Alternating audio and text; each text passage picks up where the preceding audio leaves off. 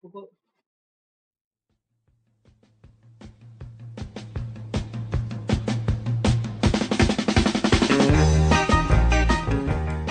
大家好，我是雨点。今天我来讲森林豹头一批花。嗯，每天播两期，每天播两集。星期一、星期二、星期四和星期五是播森林报的其他时间是播解密监视奇迹的。你开始讲啦。森林报，春，头一批花，头一批花出现了。不过，不要在地上找它们，地还被雪覆盖着呢。森林里，只在边缘一带有水淙淙的流着，沟渠里的水满到了边沿。喏，就在这儿。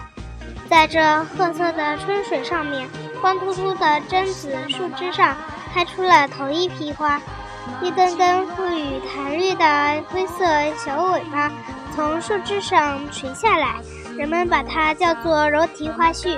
其实它们并不像柔荑花絮，你把这种小尾巴摇一下，就会有许多花粉从上面飘落下来。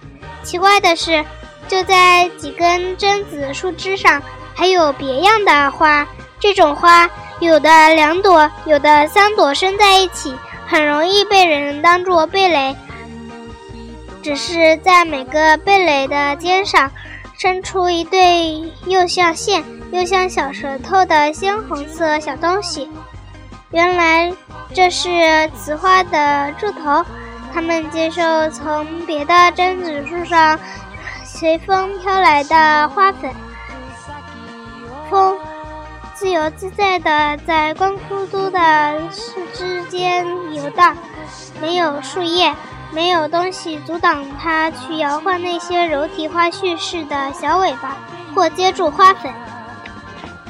榛子花要凋谢的，柔荑花絮的小尾巴要脱落的，那些蓓蕾般奇妙的小花上的红线要干枯的，那时每一朵那样的小花。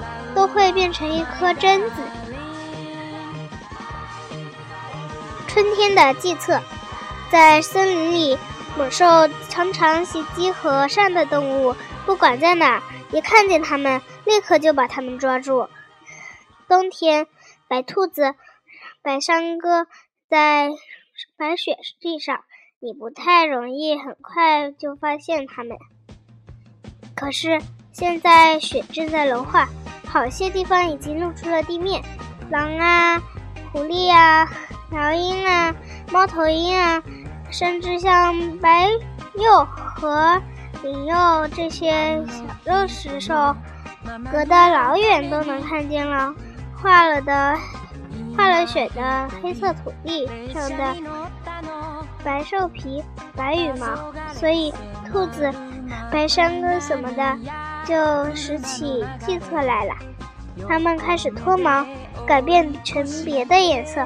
白兔子变得浑身上下一色灰，白山鸽掉了许多白羽毛，原来是在白长白羽毛的地方长出了褐色和红色、红褐色带黑条纹的新羽毛。现在不大容易发现兔子和山鸽了。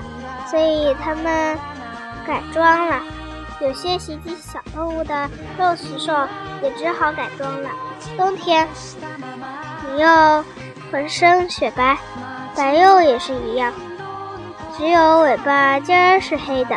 那时，它们能够很方便地在雪地上偷偷爬到和善的动物跟前去，白雪白皮毛在雪地上不容易发现。可是现在呢，它俩都换毛了。变成灰色的了，你又全身都是灰的，白又也变成了灰色的，只是尾巴尖儿还是跟原先一样是黑的。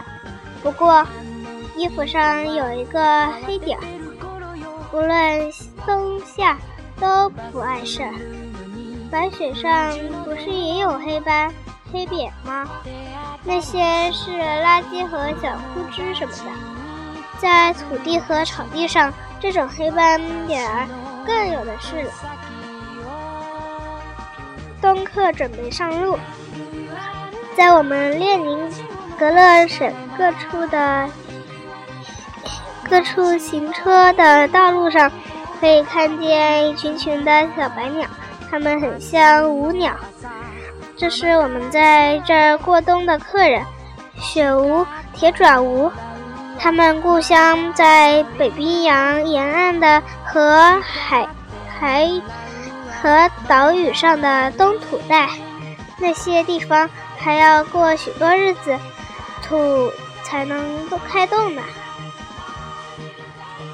因为这些故事都很短，所以我就把短的给你们说掉吧。雪崩，森林里可怕的雪崩开始了。在一棵大云杉的树枝上，松鼠正在暖和的巢里睡觉。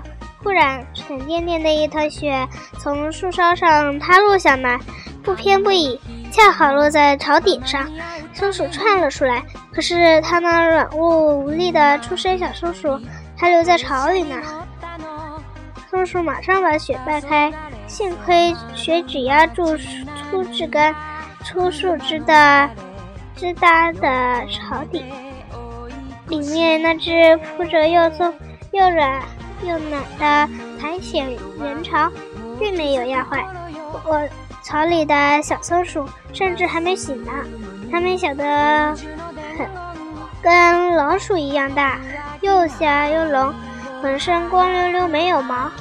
潮湿的住宅，雪在不断的融化。住在森林里、地道里的动物，日子可不过不好啦。鼹鼠、须鲸、野鼠、田鼠、狐狸，还有其他住在地洞里的大大小小的野兽、野兽，现在都觉得洞里又潮湿又难受。等到所有的雪都融化成水。他们可怎么办呢？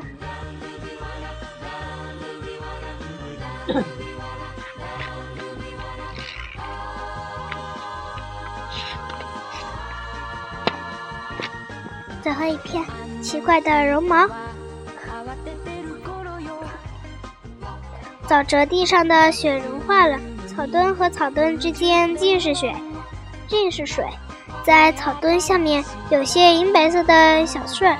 在光滑的绿地上摇拽着，难道说这是去年秋天还没来得及飞掉的种子吗？难道说它们在雪底下过了一个冬天？不觉得它们太干净、太新鲜了？不见得它们太香气、太新鲜了？怎么也不能让人相信是去年留下的。你把这些小穗儿砍下来，把绒毛拔开来一看，这个谜就破了，原来是花呀！